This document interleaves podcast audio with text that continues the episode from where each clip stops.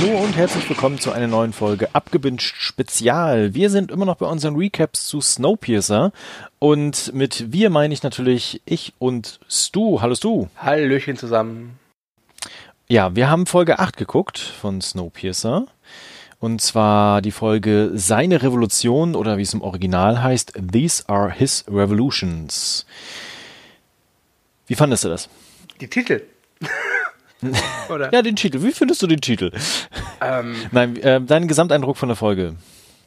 Ich will ehrlich sein, jetzt kein, kein, keine super Serienunterhaltung, aber die für mich bislang beste Folge der Staffel.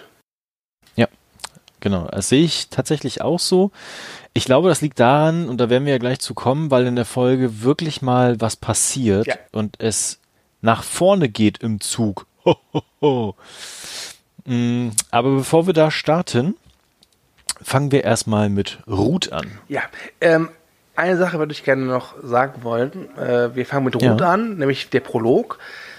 Und kann die Serie bitte mit diesen Prologen aufhören? Ich finde die ja, einfach nur nervig. Ja. Ich, ich finde die so, die wirken immer so kunstgewerblich. Also in, ich glaube, mhm. in jeder Folge hält halt eine andere, andere Figur so ein Off-Kommentar. Off in dem Fall halt Ruth die halt Mr. Wilford preist und dann sieht man halt Miles, wie er so das Handbuch zum Zug li liest äh, und so die Revolution vorbereitet, denn äh, er schleicht sich halt ins Cockpit, wo äh, Avi sitzt, der aber nichts mitbekommt, weil er gerade halt Musik hört mit Kopfhörern und gibt so ein ja. Lichtzeichen. Und dieses Lichtzeichen sieht dann LJ und die trifft sich dann, also sie trifft sich dann, wird dann von Miles halt in dieses Cockpit reingelassen.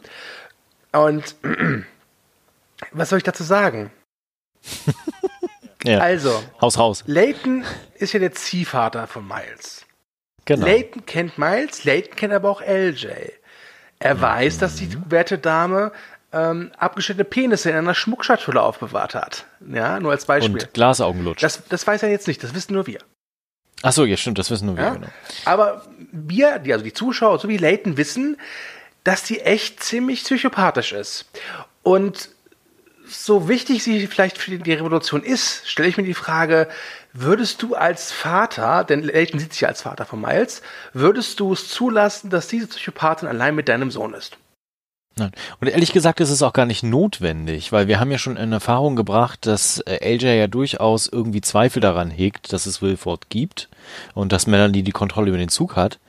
Warum zum Teufel also sollte sie jetzt unbedingt da noch rein? Und vor allen Dingen, das ist so viel mit, äh, ja, Miles muss vorne sein, Miles muss da die Möglichkeit haben, das Licht an und aus zu knipsen, das übrigens überhaupt keiner mitbekommen hat, außer LJ. Ähm, das sind so viele Zufälle, die da mit reinspielen, aber Hauptsache LJ darf da vorne ein bisschen gucken. Ja, vor allem, wir haben, wie gesagt, mittlerweile verstanden, dass sie voll die Psychopathin ist. Aber nein, ja. da muss die Serie natürlich wieder beweisen, dass sie eine Psychopathin ist. Das macht sie. Sie stellt sich halt wirklich so zehn Zentimeter hinter Avi, der halt, wie gesagt, mit Kopfhörer Musik laut hört, ja, und hockt sich dann noch so hinter ihn und ich dachte mir echt so, okay, was passiert jetzt? Ich hatte, ich hatte gedacht, okay, jetzt, jetzt rammt sie ihm irgendwie ein Messer in die Kehle, aber nee, macht sie halt eben nicht. Äh, sie hockt dann eben da, guckt ihn an mit so Psychopathenaugen und geht dann wieder. Und dann dachte ich mir auch so, pff, hat nichts gebracht, ja, ähm, war absolut unnötig, aber okay, hey, danke, ich weiß jetzt wieder, LJ ist eine Psychopathin. Das wusste ich nämlich bis vorher noch nicht. Weil, Lustig wäre ja gewesen, wenn sie ihn angeleckt hätte. Ja, super oh, übrigens, äh, ganz vergessen, ähm, es gibt ein Passwort, äh, das Miles von Elder ja. will, will, nämlich frisst die Reichen, im Original Eat the Rich. Das ähm, ja. ist doch mal toll. Das war super, genau. Übrigens, äh, dieses Szenario kam mir sehr bekannt vor, also quasi äh, irgendwo da vor einem Bildschirm, beziehungsweise in dem Fall den Cockpit zu sitzen, in meinem Fall ein Bildschirm und äh, nachts dann die Kopfhörer aufzuhaben und dann kommt jemand von hinten und Papa, ich will was zu trinken haben. Das kann manchmal sehr erschreckend sein. Kurze Frage, lutscht dein Sohn auch dein Glasauge? Ich habe noch keins. Ah, aber das ist natürlich sehr ungünstig, ne? Ja. naja. ja, es war auf jeden Fall so ein, so ein Buh-Moment. Ne? Ja. Also irgendwie äh, auch ein bisschen, ja, faul. Ja. Äh, das ist aber noch nicht zu Ende, der, der Prolog. Wir ja. sehen nämlich dann, wie LJ dann noch das, die Privatgeräume von Melanie besucht und ein mhm. Foto entwendet, was dann später noch eine Rolle spielen wird. Und Melanie weiß, ach Quatsch, Melanie, LJ weiß jetzt sicher, dass Melanie Wilford ist. Und, Was mir da, ja. und dann sagt Root, glaube ich, doch im Off-Kommentar, dass sie eines Tages Mr. Wilford für alles danken möchte. Und dann haben wir den Prolog Genau. hinter uns gebracht. Ja. Was mir da übrigens aufgefallen ist, äh, der Wilford hatte nicht viel Hang für Luxus. Also er hat es irgendwie der ersten Klasse recht schick gemacht und denen auch große Suiten zur Verfügung gestellt, die irgendwie wahnsinnig groß wirken. Ähm, er selbst hat sich aber gedacht, so, ja so eine kleine Hütte hier vorne beim, bei der Lok, ne? Das reicht mir. Ist auch ein bisschen strange, oder? Hast du darüber schon mal nachgedacht? Fand ich auf jeden Fall weird. Ja, naja, im Film sitzt er ja auch nur irgendwie ganz vorne und hat da irgendwie so ein paar Schubladen, wo er das Wichtigste verstaut hat, wie ein Herd oder so. Ähm, ich glaube, das würde mir jetzt gar nicht so viel zu denken geben, wenn ich ehrlich bin. Vielleicht erfahren wir ja aber noch ein bisschen mehr über ihn und wissen dann warum. Ja, wir, wir erfahren in dieser Folge noch ein bisschen mehr über Wilford. Auf jeden Fall sind wir jetzt erstmal in der dritten Klasse. Ja, Und dort gibt es Geheimgänge. ja, Und dahinter findet die Planung der Revolution statt. ja, endlich. Endlich die Revolution wird geplant. Eine Frau mit einem sehr deutlichen Gesichtsmal äh, versteckt sich, was versteckt sich? Also die Soldaten durchsuchen halt diesen, diese dritte Klasse, die ja wirklich aus, so ein bisschen wirkt wie so ein Bazar fast schon. Ja, genau. Also wie so ein Bazar in der Welt von Mad Max. Ja, eingefärbt in drei Waggons. So, so wirkt das so ein bisschen. Ich muss auch sagen, ich finde, vom Setting her gefällt mir der Bazar mit am besten. Ja, da wirkt alles so, also wirklich mal unstrukturiert. Genau. Und Also ein bisschen Chaos. Genau, es wirkt halt wirklich danach, als wird da auch gelebt. Das, das gefällt mir ganz gut. Und wie gesagt, äh, die Soldaten suchen halt jemanden, äh, wer wohl? Wahrscheinlich Leighton. mhm. Und eine Frau mit Gesichtsmal, äh, ent, ja, also sie wird nicht gejagt, aber sie versucht schon diesen Soldaten so ein bisschen zu umgehen und äh, geht dann zu einer Bar und hinter der Bar äh, ist dann eine Geheimtür und da sieht man dann Leighton, der die Übernahme des Zuges plant. Genau. Und da hören wir schon ein paar Keywörter. Erstens, dass die Bremser der Schlüssel sind. Und zweitens, dass äh, sie sich auf Verluste drauf einstellen müssen. Das sollte jedem klar sein. Dann kommen wir. Und, und Bess ist da. Das ist auch Oh ja, wichtig. Bess ist auch da und die hat, glaube ich, auch dann gleich die nächste Szene, ne? Genau. Ja. Denn äh, Bess konfrontiert ihre Frau Jinju, äh, denn Jinju wusste, dass Leighton im Koma ist. Und das findet Bess nicht so geil. Und ich glaube, es kriselt gewaltig zwischen den beiden.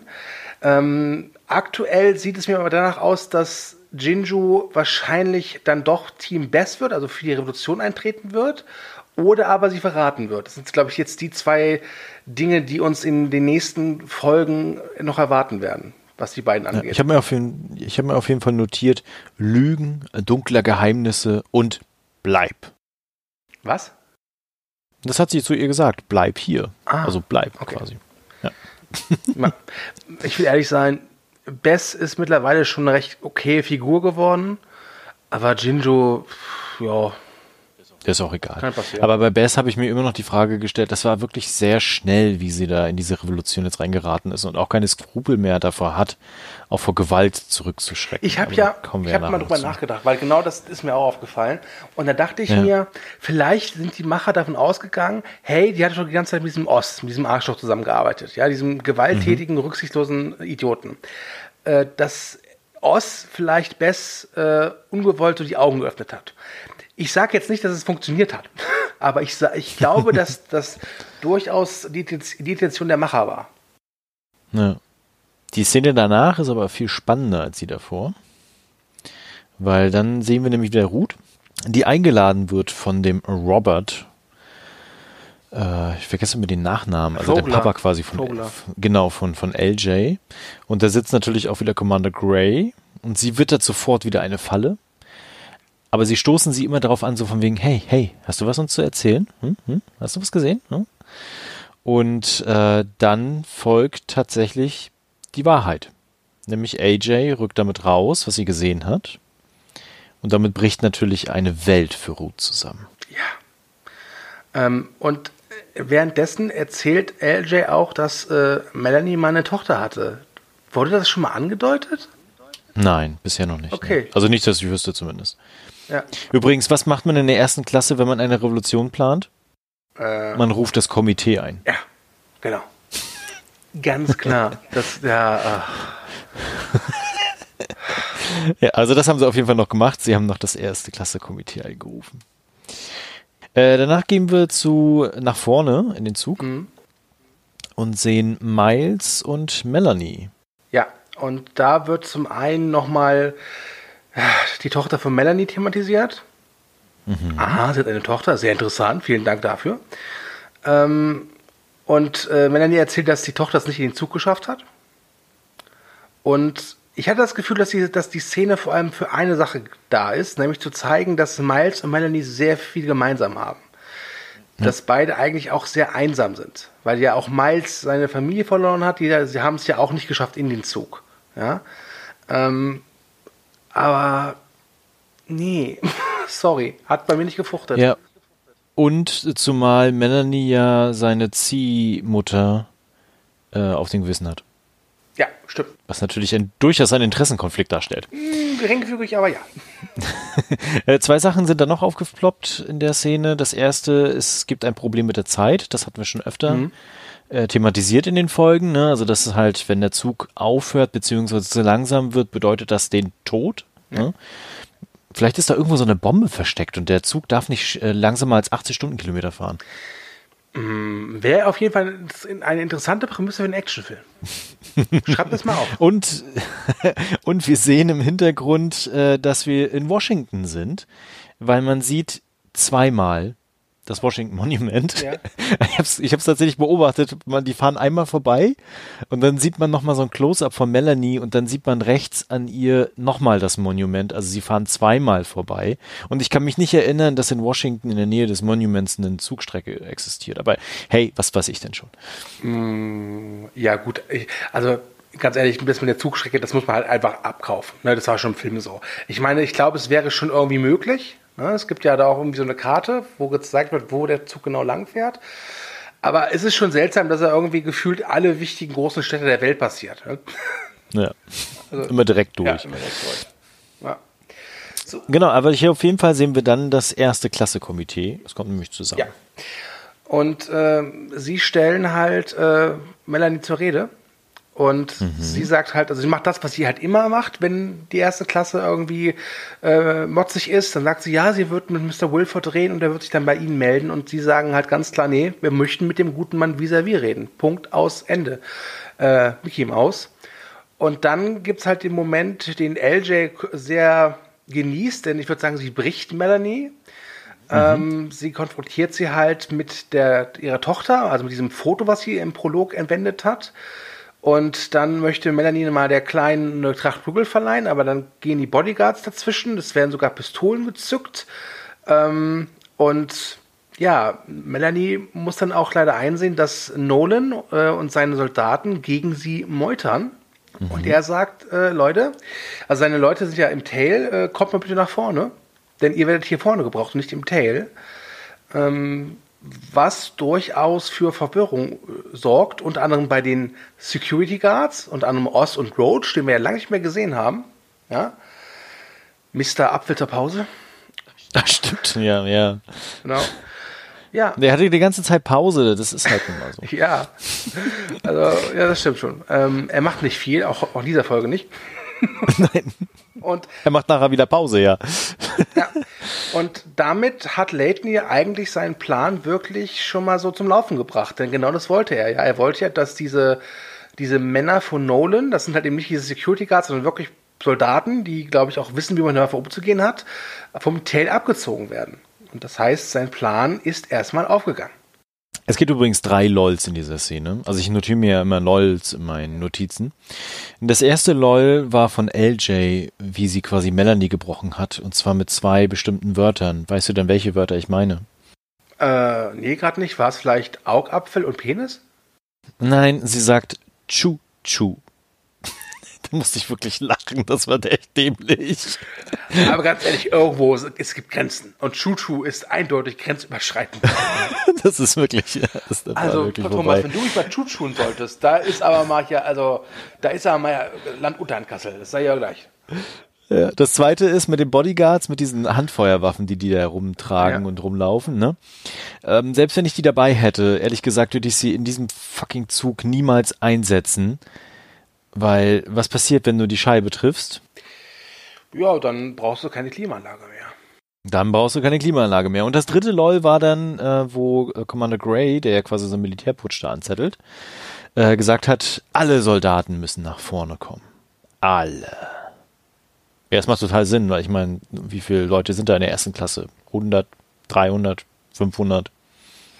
Da brauchst du schon eine ganze Menge Soldaten, um die alle unter Kontrolle zu halten. Ja, also ich habe es immer so aufgefasst, halt, dass die Leute von diesem Gray oder Nolan, wie er auch heißt, ähm, dass die halt einfach. Nolan Gray. Nolan Gray. Genau. Dass die halt einfach in Anführungszeichen Killermaschinen sind. Also dass die halt wirklich mhm. wissen, was sie tun. Während halt diese normale Zugpolizei, also Baz, Ost und halt dieser Roach, halt durchaus auch fähig sind, aber halt dann noch lieber, lieber äh, einen Apfel essen. Ne? ja, genau. Halt so eine, also es war auf jeden Fall ein bisschen komisch. Polizist und SEK, so könnte man das, glaube ich, grob beschreiben. Ja. Mm, es geht auf jeden Fall los. Es geht los. Endlich. Wir haben lange darauf gewartet. Mhm. Und wir springen Und, dann in den Nachtzug, nicht wahr? Genau, also eigentlich gibt es jetzt eine ganze krasse Abfolge von verschiedenen Kleinstszenen. Ja. Jetzt, Achtung, jetzt ähm, kommt hier aufgeschrieben. Jetzt kommt, ich habe aufgeschrieben, die Stunde der Lappen. Genau, die Stunde der Lappen, weil rote, Sch ich habe mir rote Schals notiert, ich bin ein bisschen kultivierter. genau, also rote Schals werden überall hingehängt, um äh, zu signalisieren, jetzt geht's los, ne?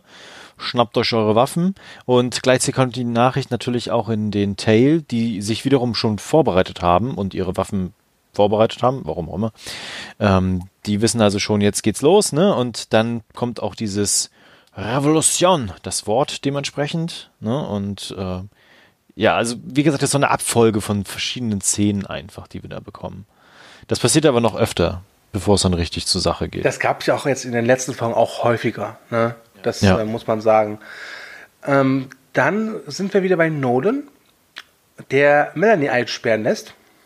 Mhm. Und Ruth hat aber immer noch so ein bisschen Zweifel. Und sie und Nolan wollen halt nach vorne gehen zu Wilford.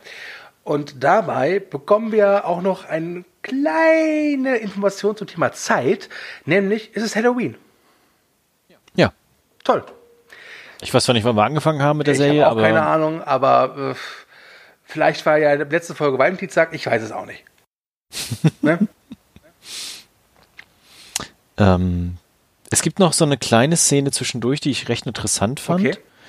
Weil es wird ja noch so ein kleines Undercover-Kommando nach vorne geholt, ja. vom Tail aus, mit dem letzten Australier, dessen Namen wir erfahren, aber ich mir nicht aufgeschrieben habe. Äh, äh, Long Bob oder wie hieß der nochmal? Ich habe das irgendwie aufgeschrieben. Ich weiß es nicht, keine Ahnung. Und ähm, da kommt dann einer von der dritten Klasse dazu, der quasi auch mal wo schon Taily war und der erst noch so ein bisschen skeptisch ist. Äh, nee, der war nie Taily, glaube ich. Der war einfach, ist jetzt auf der Seite. Und ähm, der will dann eigentlich so die Hand schütteln. Ach, äh, Walter und Leeds. Genau. Und da dachte ich mir, weil der ist ja ganz schön am Rumkränkeln und Husten, ob vielleicht doch noch eine Krankheit Thema wird. Also ich meine, in der Graphic Novel ist das ja definitiv Thema. Und vielleicht bekommen wir das in den nächsten Folgen hier doch nochmal irgendwann. Äh, Habe ich so einen kleinen Verdacht zumindest gehabt. Ich hatte einfach mehr das Gefühl, dass sie damit nochmal zeigen wollen, okay, der ist halt die dritte Klasse und etwas älter, deswegen hustet er. Denn wenn eine Krankheit ausbrechen würde, ja, es würde Sinn geben, wenn du so viele Leute auf so engen Raum einfach komprimiert hast, ist das, glaube ich, doch unausweichlich. Ja. Aber das würde für mich einfach einen krassen Widerspruch dafür stehen, was sie halt sonst so medizinisch leisten können, weil sie können halt einfach Leute mal so ins Koma versetzen. Hm. Ich glaube einfach, dass, dass eine Krankheit da, ich glaube, dass sie dafür ausgerüstet wären. Und ich muss auch sagen, ich fände es jetzt auch nicht so interessant. Ja, aber wer weiß, was da noch kommt. Ich was? wollte dir schon nur mal quasi den Hinweis geben, dass sowas kommen könnte. Uh, danke. ähm, dann bekommen wir Melanie zu sehen die ja äh, festgenommen worden ist und die weggesperrt werden soll. Aber sie möchte gerne noch ein Bild haben. Ja, das ist, also diese Soldaten da sind nicht die hellsten, ne? Also, Nein, definitiv nicht die hellsten. Also, äh, Soldat sagt dann so irgendwie, ja, ich bringe sie jetzt da rein und sie sagt so, ich möchte noch dieses eine, ich habe noch dieses eine Foto von meiner Tochter, bitte lassen Sie es mir laufen, äh, bitte lassen Sie es mich so schnell holen. Was sie eigentlich sagt, so, bitte, bitte, bitte lassen Sie, dass ich, dass ich schnell hier unter dem Tisch krabbeln kann, weil da ist ein versteckter Knopf, damit ich das Cockpit warnen kann, ja? Also das ist, äh, naja, wie gesagt, sie kann halt eben dann so einen Notschalter nächstes Mal aktivieren und mhm. die Leute im Cockpit sehen dann, fuck, okay, da kommt irgendwelche Leute auf uns zu, das wird ein Lockdown verhängt im Cockpit. Ja, eine Abriegelung, genau. Eine Abriegelung, das kommt einem vielleicht heutzutage ein bisschen bekannt vor. ähm, ja, und äh, äh, Avi schlüpft, äh, Avi Javi, ja, der Koschmann. Ja, Javi, genau. Javi, ja, der liebe Koschmann, unser Figurenexperte der, der Serie Snowpiercer. Vielen Dank dafür, Koschmann. Ähm, hat das ja schon mal aufgeklärt, wie der wirklich heißt, aber ich nenne ihn immer Avi, ich weiß auch nicht warum. Ähm, er schöpft halt Verdacht. Ne, mhm. Ne, dass da vielleicht irgendwas nicht mit rechten Dingen läuft. Und äh, streitet er sich jetzt da schon mit Bennett? Genau, er streitet sich direkt dann mit, mit Ben, genau. Äh, also mit Bennett. Ich will nicht mehr Ben nennen, warum ja. auch immer. Genau, also der Avi, der hat halt Miles im Verdacht, so habe ich es verstanden. Ne? Mhm, Weil mhm, genau. es ist schon halt seltsam. Er hat ja recht, ne? so komisch, der Kleine ist irgendwie drei, vier Tage hier oder auch acht Jahre. Ich weiß es einfach nicht. Die Serie macht mir so gut acht Jahre ist jetzt übertrieben. Ähm, aber vielleicht auch ein paar Monate. Auf jeden Fall hat er halt den Miles. Äh, ich glaube, er sagt drei, drei, vier Tage oder so drei, tatsächlich. Okay. gut. Ja. Ähm, ja, und der Bennett findet nicht so geil. Genau, also der Ravier soll die, oder Ravi, ach, wie auch immer, soll die Tür halt schließen und äh, versiegeln. Und der denkt sich so, hm, jetzt mach doch endlich mal Schluss, ich bin hier immer ganz alleine vorne, hab kein Date, die anderen beiden dürfen immer pimpern, ich will jetzt auch mal ein bisschen was für mich haben und macht die Tür halt auf und lässt sich festnehmen. Und was macht Bennett? Der macht die Tür zu. Genau. Und äh, Avi äh, steht dann plötzlich Ruth und Nolan gegenüber und sagt mhm. ihnen halt das, was Elde schon gesagt hat, nämlich, dass Wilford nicht im Zug ist, dass Wilford tot ist seit der Abfahrt. Ja. Und Ruth ist entsetzt und weint und durchsucht auch Melanies Quartier. Und das ist so ein bisschen seltsam inszeniert, weil es soll, glaube ich, so inszeniert werden, dass sie halt so diese Fotos und Pläne da an ihrer Wand sieht und dann versteht so, verdammt, ja, sie war die ganze Zeit Wilford, ja. Also, mhm. das, ich glaube, das war die Intention dieser Szene, aber für mich wirkt das einfach so, dass eine traurige, blonde Frau mittleren Alters einfach Kritzeleien anguckt und Fotos anguckt und der Gesichtsausdruck bleibt irgendwie äh, stoisch, wie sie immer guckt. Nur, dass sie mal zwei, drei Tränen im Augen hat.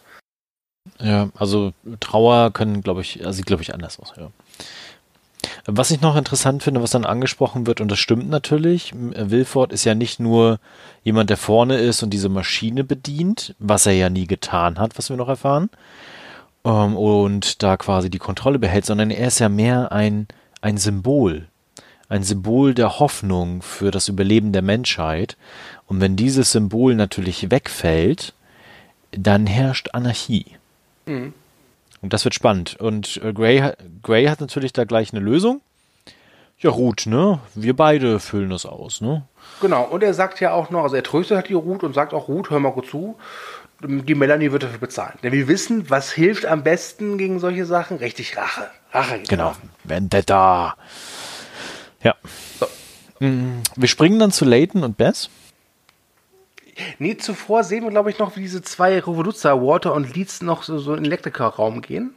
Ganz kurz. Ach so, ja. Ne, das ja, das, das fand ich belanglos. Ja. Aber es war, es war ja schon wichtig, weil ist, sie kappen ja die Kommunikation. Mhm. Hat ja nicht viel geholfen.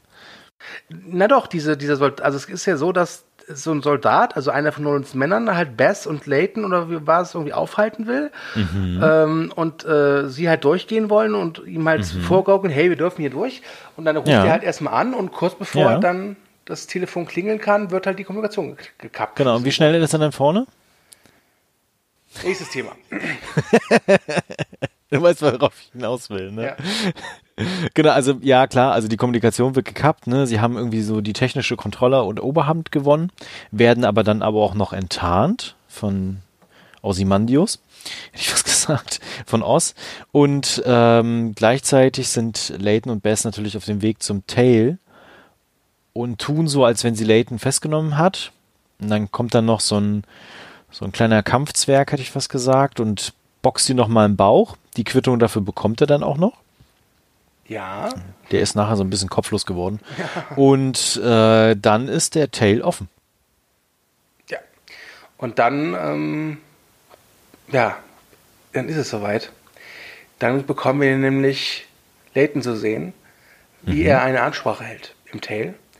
Der Tail ja. ist sehr deutlich gegen Bess. Sie hat natürlich immer noch ihre Uniform an.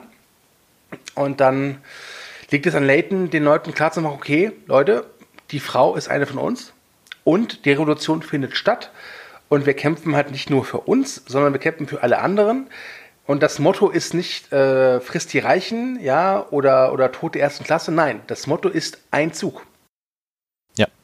Und ich muss sagen, ich fand die Ansprache, es war schon sehr so, so eine typische Ansprache, wie man sie überall sieht in solchen Filmen oder Serien. Aber ich fand, sie war durchaus gut umgesetzt von dem, also gut gespielt von dem David Dix. Ähm, hat mir gefallen. Ja, ich hoffe ja, dass er dann irgendwann auf der Folterbank endet und sie ihn dann vierteilen wollen. Ein und sein Zug. letztes Wort ist dann ein Zug. okay, falscher Film. Ähm, Gut, dann hau ich, hau ja. ich auch noch einen raus. Es könnte auch so, es hat mich so ein bisschen erinnert, weißt du, du bist bei irgendeinem Kumpel und der fängt plötzlich an, irgendwie einen Joint zu rauchen und denkst, ah, mhm. nee, ist Marihuana, als ich mein Deins, aber komm, ein Zug geht. Ein Zug. ein Zug. ja, auf jeden Fall geile Spruch. Ich fand die Ansprache aber auch okay. Also das war, war schon so, jetzt geht's los, ne? Also man hat schon das Gefühl, okay, jetzt passiert tatsächlich was. Übrigens, davor wird er noch, also in seiner Rede hält er ja noch dann ähm, so ein paar Namen bereit. Mhm die ja für die Sache in letzter Zeit gestorben sind. Alle anderen sind egal, die davor gestorben sind, was ich auch sehr interessant finde. Und äh, dass Onkel Ivan ja tot ist. Das und war der Selbstmörder aus der ersten Folge. Genau, ich, ne? und da habe ich mich gefragt, woher weiß er das eigentlich? Der wird das wahrscheinlich dann äh, durch äh, seine Freundin erfahren haben. Aber gab es nicht in einer späteren, äh, in einer Folge 2, 3, 4 irgendwie eine Szene, wo ihm das seine Josie oder so erzählt hat? Ich meine, ich meine doch, der, der hat das mitbekommen irgendwie. Ich okay, glaube ich. Gut, also dann, jetzt, dann vergiss es. Dann, dann habe ich nichts gesagt. Ich will es das, das so ein bisschen, aber ich habe in meinem Kopf vor. eine Szene, wo ihm das mitgeteilt wird. Ich kann auch sein, dass ich diese Szene zusammenfantasiere, aber ne? Aber lustig wäre es gewesen, wenn er so 100 Namen vorgelesen hätte. Ja. Adelbert Seit sieben, genau, seit sieben Jahren. Ich lese jetzt alle Namen vor. Und jetzt geht's los. Ein bisschen komisch war die nächste Szene, fand ich. Walter und Leeds treffen auf Oz und die anderen Security-Typen haben hier stehen. Ja, aber danach, also das hatten wir jetzt gerade schon abgehandelt. Ähm, danach geht es ja zu den Kisten. Zu wohin? Zu den Kisten, zu Henry Klimt. Ach so, ich habe jetzt Kisten verstanden, dachte wie? Kisten? genau, zu den Kissen. Kissenschlacht! Ein Zug, Kissenschlacht! Äh, ja, genau, wir sehen Dr. Henry Klimt wieder, der überraschenderweise jetzt doch pro Revolution ist wobei ich mich erinnern kann, dass er relativ deutlich der Melanie seine Treue geschworen hat. Mm, aber okay. Und er fängt halt an, Leute aufzuwecken, die halt äh, in, äh, komatisiert wurden. Und ja, das ist so, das war es dann auch schon für, für, fürs Erste da. Da kommen wir aber gleich zurück. Da werden wir auch einiges Interessantes erfahren. Ja. In der nächsten Szene sehen wir dann den Soldaten, der jetzt losgeschickt worden ist, ein paar Sekunden vorher der über 10 Kilometer innerhalb von drei Minuten überwunden hat. Und dann Commander Gray davon erzählt, was hinten im Tail passiert. Und der ist ziemlich angepisst und sagt, okay Leute, wir müssen alle nach hinten, wir müssen die alle abmetzeln. Und er sagt auch, was äh, achtet auf die Tunnel. Und ich habe mir gedacht, so, gibt es Tunnel in dem Zug? ja, das wissen wir doch mittlerweile, dass es diese Versorgungstunnel gibt, aber nicht, nicht immer. Ja, scheinbar. Wie, wie gesagt, ich fand es immer, weiß nicht, also weil diese Tunnel auch, die wirken so komisch auf mich. Das, das wirkt so, das passt für mich nicht herein, wenn ich ehrlich bin. Mhm. So gar nicht, wirklich. Also, ist vielleicht einfach nur mein Problem, aber ja. Naja. Bevor die Revolution aber dann so richtig anfängt, so richtig, kommt es noch zu einem Gespräch zwischen Ruth oder Ruth und Melanie. Und Melanie äh, sagt dann das, was wir, glaube ich, schon vermutet haben, nämlich, dass sie die äh, Erbauerin des Zuges ist, dass es alles ihre Pläne waren. Und sagt dann aus, dass Wilford ein Schwindler war, der das eigentlich nur gemacht hat, um das Geld zu bekommen und der gar nicht darauf erpicht war, die äh, Menschheit zu retten, sondern der war mehr so drauf und dran, so komm, ich hole mir jetzt all euer Geld und mach mir halt noch zwei schöne zwei Jahre. Und das war's. Und äh, Melanie sagt dann, dass sie ihm am Streckenrand zurückgelassen hat. Ja, das habe ich nicht verstanden. Ja, ich auch. Ja, was heißt, ja, sie hat mich nicht reingelassen. Ich, ich bleibe halt dabei, ich habe wirklich immer noch die Theorie, dass in der zweiten Staffel Sean Bean auftaucht äh, als äh, Wolford. Das ist immer noch meine Theorie. Vielleicht ist er ja hinten im Tail. Ja. Die haben und, halt lange lang nicht gesehen. Und kurz, kurz vor knapp offenbart er sich dann so: Ey Leute, ich war hier hinten die ganze Zeit, hab Ratten gefuttert. Wie geht's euch so? Ich könnte mir durchaus vorstellen, dass die erste Staffel damit endet, dass wir so das Gesicht von Sean B. plötzlich sehen. Könnte ich mir durchaus vorstellen.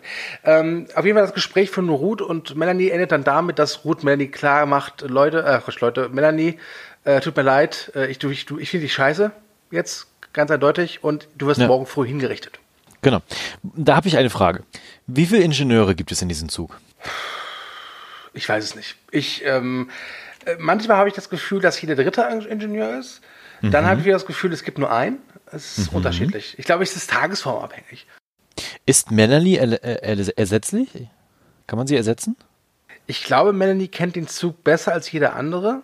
Aha. Aber ich glaube, das ist denen egal. Ich glaube, die wollen halt einfach jetzt Rache. Die wollen einfach äh, ihre Macht demonstrieren. Ne? Genau, ich kann, ich kann das total nachvollziehen, aber wenn du in so einer so einer Situation existierst, wo du darauf angewiesen bist, dass alle Technik wirklich funktioniert und alle Systeme gut ineinander übergreifen und eingreifen, ne, kannst du doch nicht die Person abmurksen, die alles kennt. Mm, ja. So, so kacke, die du auch findest. Das stimmt. Also, aber ganz ehrlich, die, die, die Ruth und der Nolan, wie die ganze Erstklasse, die wurden jetzt schon sieben Folgen lang wirklich so äh, charakterisiert. Ich, okay, charakterisiert jetzt vielleicht ein bisschen hochbegriffen, aber umschrieben, dass die halt wirklich total egoistisch denken. Hm. Ne? Und deswegen finde ich das okay, dass sie das vorhaben. So weit denken die, glaube ich, gar nicht. Ich glaube auch, dass sie sich einfach für so viel besser halten als alle anderen, die im Zug sind, dass sie sich wahrscheinlich denken, so, ach komm, so ein Zug mit 1001 Waggons, ah, kein Problem, ne? Gib mir das Handbuch, drei Tage später kann ich das. Oder wie es in der letzten Folge, äh, danke auch für den Hinweis da bei Movie Break in den Kommentaren, ähm, der, in der Synchro bzw. im Untertitel ist ja der Ingenieur als Lokführer übersetzt worden. Ja, allerdings mit L-U-C-K. das ist egal.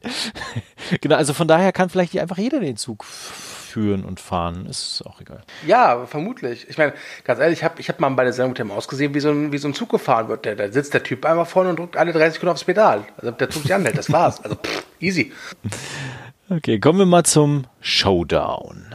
Den ersten High Noon dieser Folge. Genau, ähm, auf dem, auf dem, im Nachtzug ist es, glaube ich, oder was der Bazar?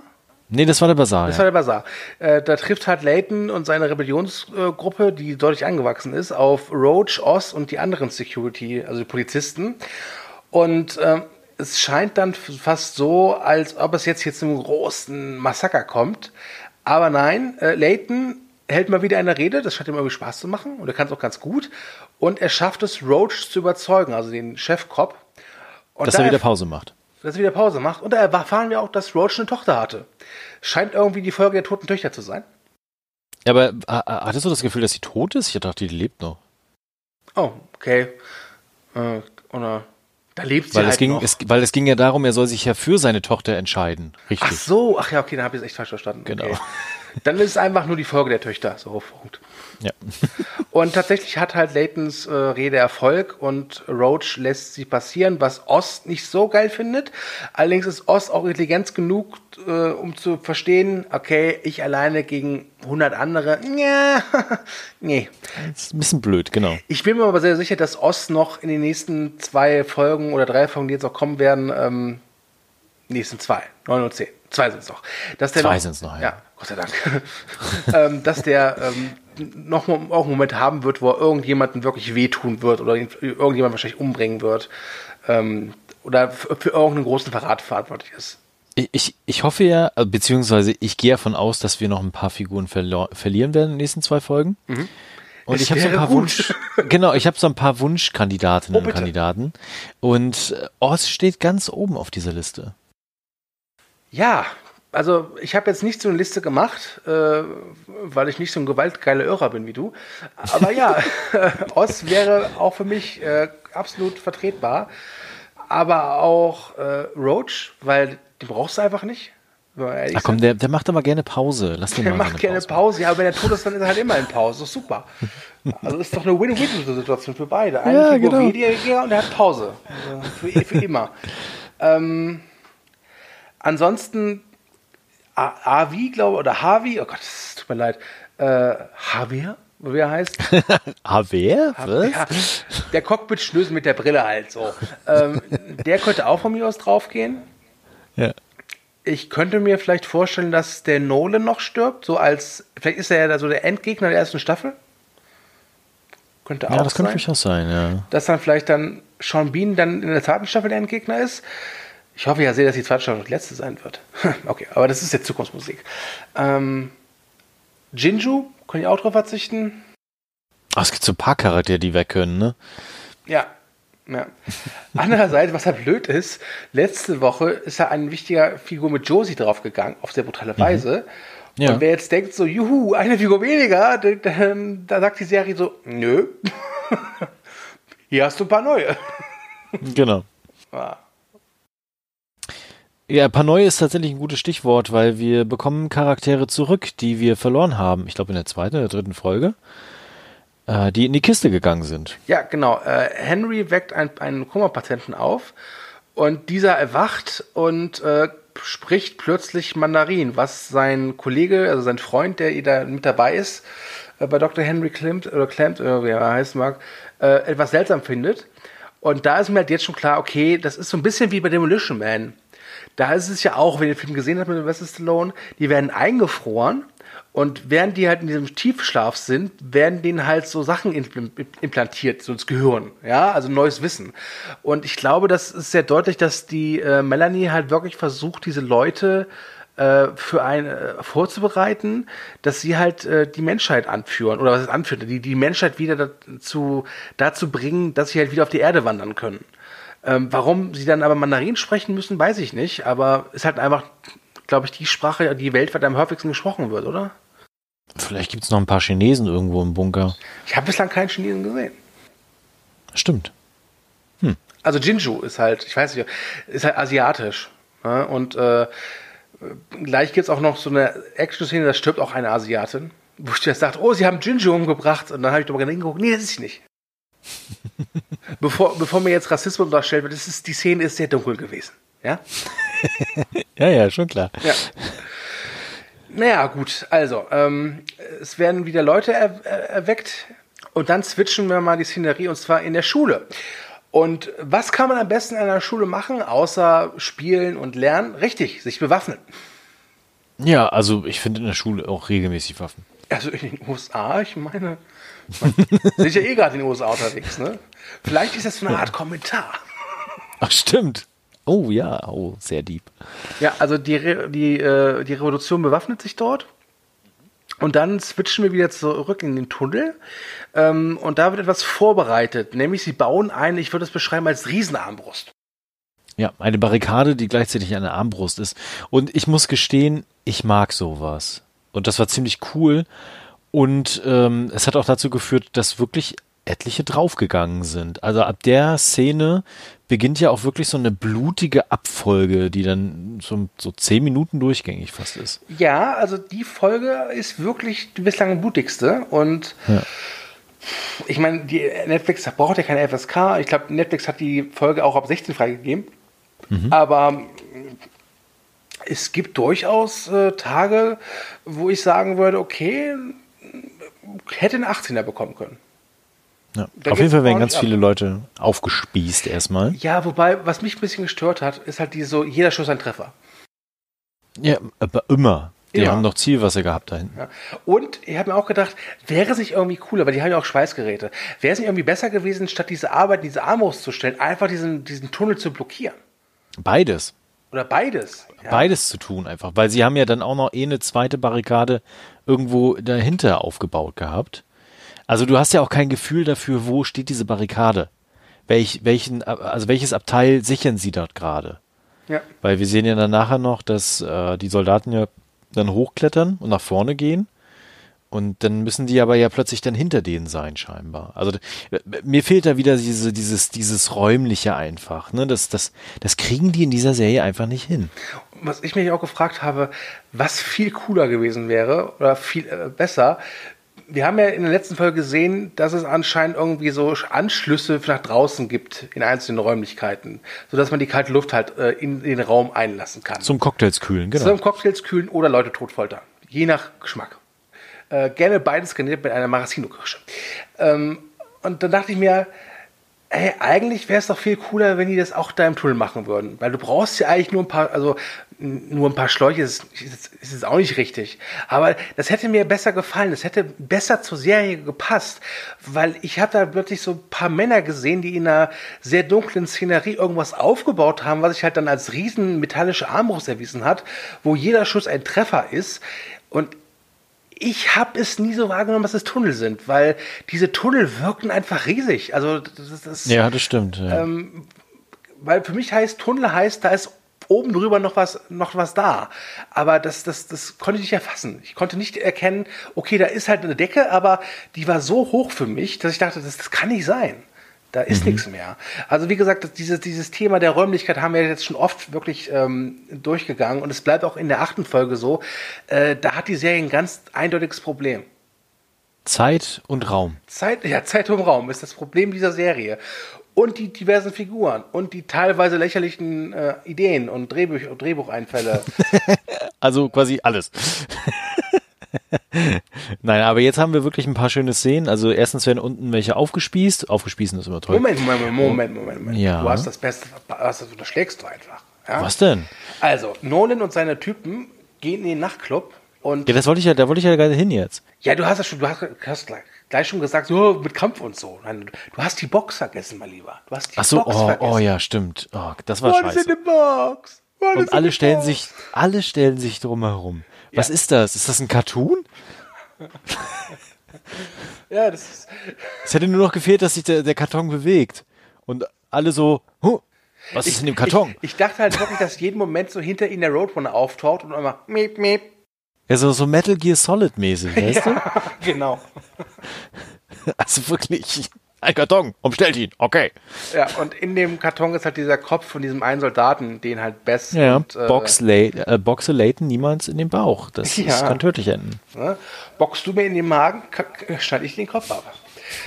ähm, aber wir wissen ja, dass Layton früher mal Kannibale gewesen ist. Ne? Hat sich ausgezahlt.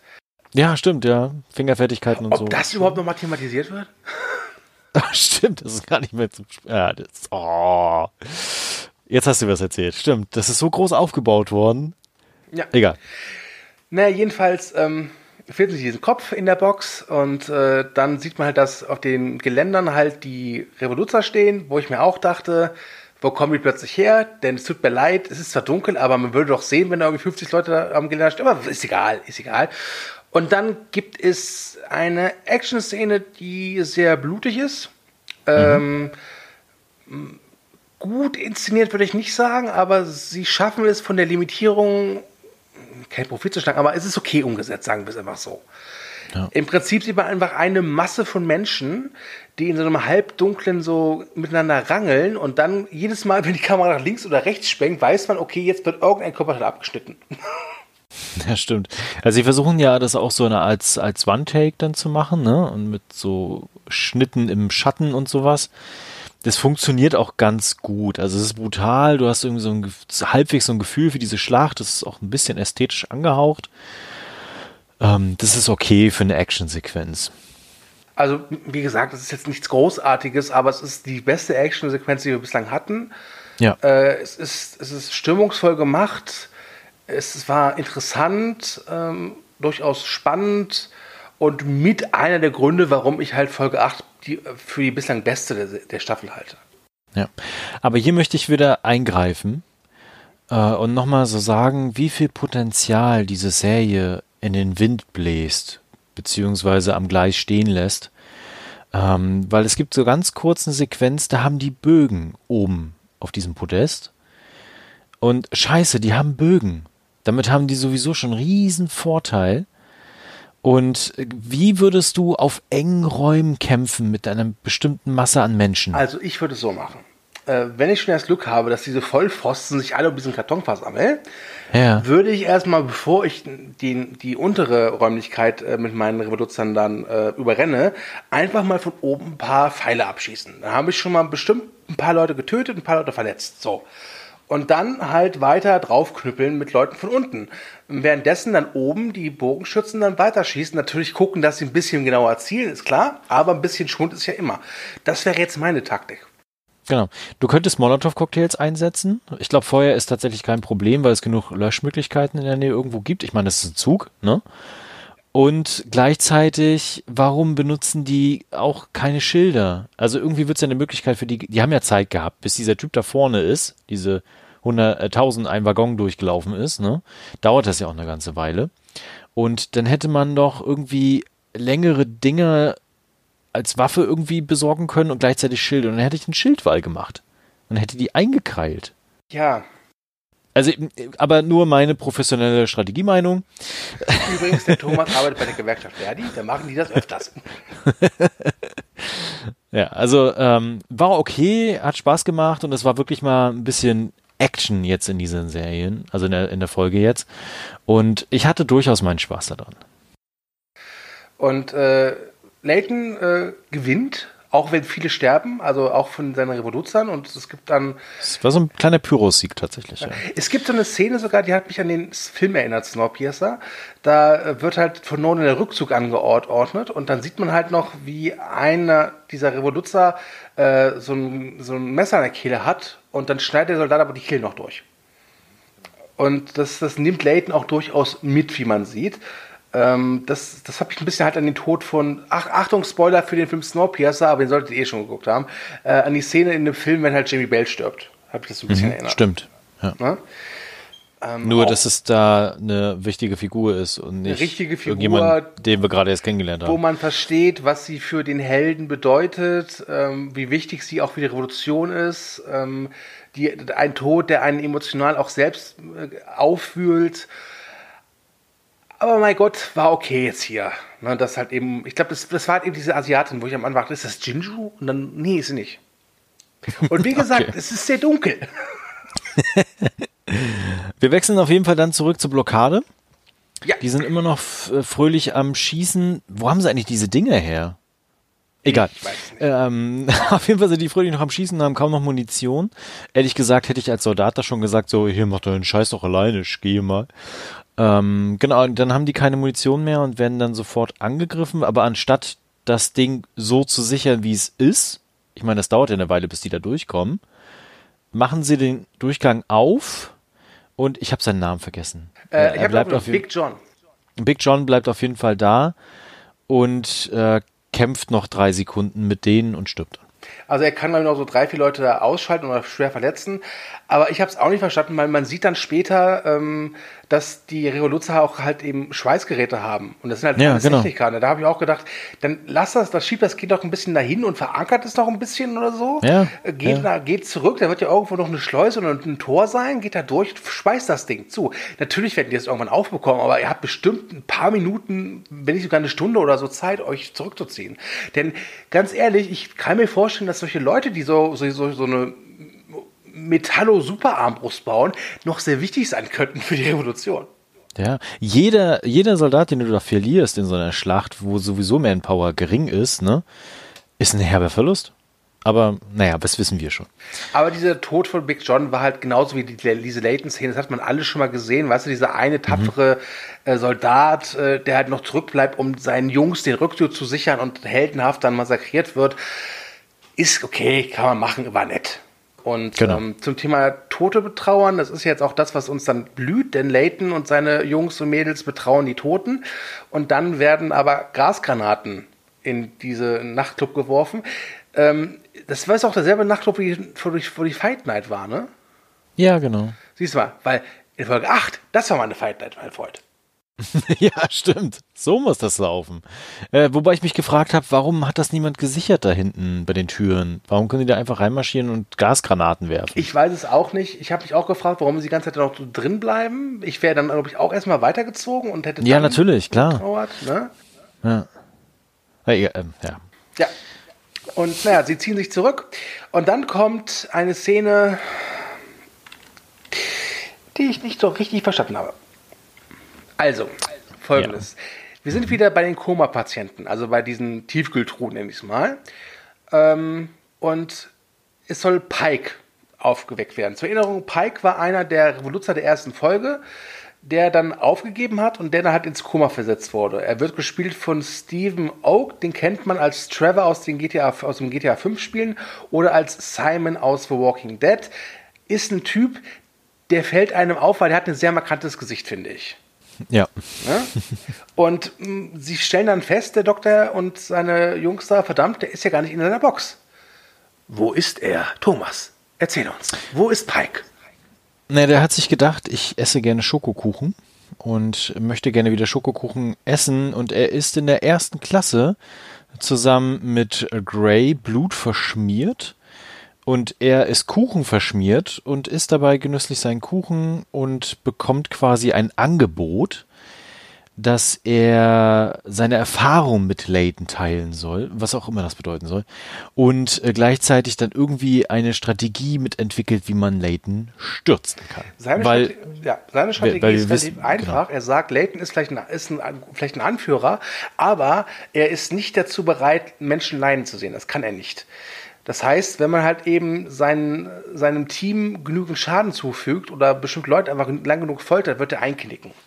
Ähm, alles gut und schön. Ich habe damit zwei Probleme. Mhm. Das erste Problem ist, so wie ich Pike kennengelernt habe am Anfang der Staffel, war es durchaus einer, der nicht unbedingt der größte Fan von Layton ist, der aber durchaus Laytons Intention geteilt hat. Ja, genau. Und ja, durchaus, er hat ja aufgegeben mit der Revolution. Das war auch, sag ich mal, hat ihm zu schaffen gemacht. Ich hatte aber nicht das Gefühl, dass er dafür Layton die Schuld gibt. Also, wie gesagt, kein großer Layton-Fan, aber auch jemand, dem die Revolution ebenfalls wichtig ist. Und nichts anderes passiert ja gerade. Eine Revolution, genau das, was er haben wollte. So. Das zweite ist folgende. Und um eins auch zu sagen, es kann ja auch sein, dass der Pike einfach ein Arschloch ist. Und sich denkt so, ich bin für die Revolution. Willst du ein Stück Schokokuchen? Gegen die Revolution. Ja, mit dem genau. Kann ja auch sein. Ich, äh, ja. Ganz ehrlich. Übrigens, übrigens ist er sehr genüsslich, sein Schokokuchen. Das, das war auch genau, wieder sehr befriedigend. Genau. Das war fast so schön, wie als Miles seine erste Mandarine bekommen hat. das größere Problem ist folgendes. Wir haben jetzt schon mehrfach in der Serie gesehen, wie Leute aus diesem Koma erweckt werden. Mhm. unter Drogen gesetzt. Unter Drogen gesetzt mhm. werden, dann werden sie ja irgendwie äh, schlafen gelegt, ne, also in dieses Koma gelegt. Und wenn sie aufwachen, können sie gefühlt zwei Tage lang nichts außer rumschwanken, lallen und kotzen. Und da sitzt dieser Pike, wohlgemerkt noch, ich meine, man sieht recht deutlich, dass er sogar in seiner Koma-Uniform, nenne ich es mal, sitzt. Ja, also in diesem Nachthemd. Und frisst Kuchen und redet, als ob er halt einfach ja, von der Stunde aufgewacht wäre. Und das, das, das, das, das finde ich ein bisschen seltsam. Das ist ein Riesenlogikloch. Das ist ja nicht nur das, was du gerade beschrieben hast, sondern wer kann die denn aufwecken aktuell im Zug? Ja, dieser Dr. Klemm eigentlich nur, ne? Ja, und wer hat ihn aufgeweckt? Wir wissen es nicht. Mhm. Ich meine, wir wissen ja mittlerweile, dass es ja noch andere Schubladen gibt.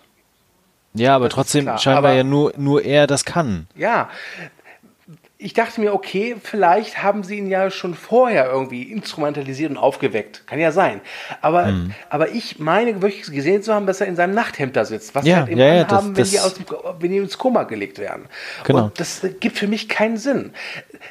Dass, dass der Pike jetzt auch so aggressiv gegen Leighton vorgeht, finde ich auch ein bisschen seltsam, aber das kann ich mir noch hier und da erklären, indem, er, indem ich einfach sage, er ist halt ein Arschloch. Punkt. Und noch, noch eine Logikfehler eben, ne? Woher wissen die denn überhaupt, wen sie aufwecken mussten, dass diese Person bereit ist, Leighton zu ver äh, verraten? Für einen Schokokuchen. Naja, die haben einfach die Leute wachgerüttelt. Wie stehst du Leighton? Ich finde den cool, schlaf weiter. Wie stehst du Leighton? Genau. Ich mag den nicht. Super, das ist, unser Mann. Also die, die, die, das ist so auf so vielen Ebenen ist das falsch, dass ich gar keinen Bock habe mehr weiter zu gucken, wie das jetzt ausgeht. Das ist furchtbar. Das, das finde ich interessant. Die anderen Folgen, die waren jetzt echt, die waren so zwischen und na, geht so, ja. Mhm. Aber das Ende war immer so, dass ich mir dachte, ja, okay, ich möchte halt schon wissen jetzt, wie es weitergeht. Bei ja. Folge 8 ist es andersrum. Da ist die Folge an sich eigentlich recht gut, aber ja. das Ende ist so, nee. genau. Das ist wirklich, das ist wieder faules Geschreibe, was da passiert, ne? Wir, wir haben jetzt die Revolution an dem Punkt, die haben jetzt ihre Fronten abgesteckt. Was machen wir denn jetzt? Jetzt brauchen wir einen weiteren Spieler, der eine neue Karte hat. Oh, wie wär's denn mit diesem komischen Pike, den wir mal hatten? Ja, das ist doch ganz gut, wenn wir den jetzt rausholen und jetzt einfach mal da rein ins Spiel werfen. Also wirklich. Das, äh, ja. Stand so im Drehbuch. Stand so im Drehbuch. Na, auf jeden Fall, das war's mit der Folge 8. Ja. Ähm, ich, ich sag's nochmal, ich glaube, das gehen wir d'accord, die beste Folge bislang. Ja. Nicht fehlerfrei, aber durchaus eine, die man gucken kann. Ähm, aber das Ende war halt echt totaler Sau. Dann wären wir tatsächlich am Ende. Wir haben zwei Folgen noch. Ich äh, kann mir schon vorstellen, was jetzt so mehr und mehr passieren wird. Äh, wobei ich mich frage, wie jetzt noch zwei Folgen Revolution jetzt rausgehauen werden. Aber am Ende steht dann Sean Bean irgendwie da und sagt so, hey Leute, was geht denn? Naja, die werden jetzt halt Pike einsetzen, weil ja. viele vielleicht noch äh, Pike von damals kennen und ihn vielleicht auch einschleusen oder so. Kann ja auch sein. Äh, und sie werden das natürlich das machen, was gesagt wurde, nämlich sie werden halt Leighton da versuchen zu treffen, wo es ihm wehtut, nämlich indem sie einfach Leute halt quälen werden äh, und auch Leute unterdrücken werden, die vielleicht jetzt nicht so aktiv in der Revolution teilhaben. Ja? Äh, vielleicht koppeln sie den Tail ab, könnte auch sein. Das war ja auch schon mal Thema. Und all solche Sachen. Das Problem, was sie halt aktuell haben, ist, sie kommen nicht ins Cockpit rein, also in die Schaltzentrale. Das ist ja immer noch verriegelt. Und wir haben, dürfen nicht vergessen, da ist Bennett drin und Miles. Und ich habe das Gefühl, dass Bennett jetzt, also der ist treu ergeben Melanie. Ich meine, ja, er schläft ja auch mit ihr. Ich hatte aber auch das Gefühl, dass er sich durchaus auch ein bisschen Sorgen macht um Miles. Ähm, ich will nicht sagen, dass es väterliche Gefühle sind, aber ich könnte mir vorstellen, dass Bennett vielleicht eher Miles unterstützt als Nolan. Die Frage ist ja, welche Macht haben die da vorne? Also können die zum Beispiel sagen, wir schalten die Lebenserhaltung in einigen Abteilungen ab? Also das, sowas wäre halt spannend, ne? Aber pff, weiß nicht, ob sie das mit einbringen werden. Wir werden es auf jeden Fall in den nächsten zwei Folgen sehen. Übrigens eine Frage, die mir noch aufgekommen ist: oh, diese Folge, diese ganze Serie ist so voll mit Logiksachen, äh, dass mein Gehirn immer amok läuft.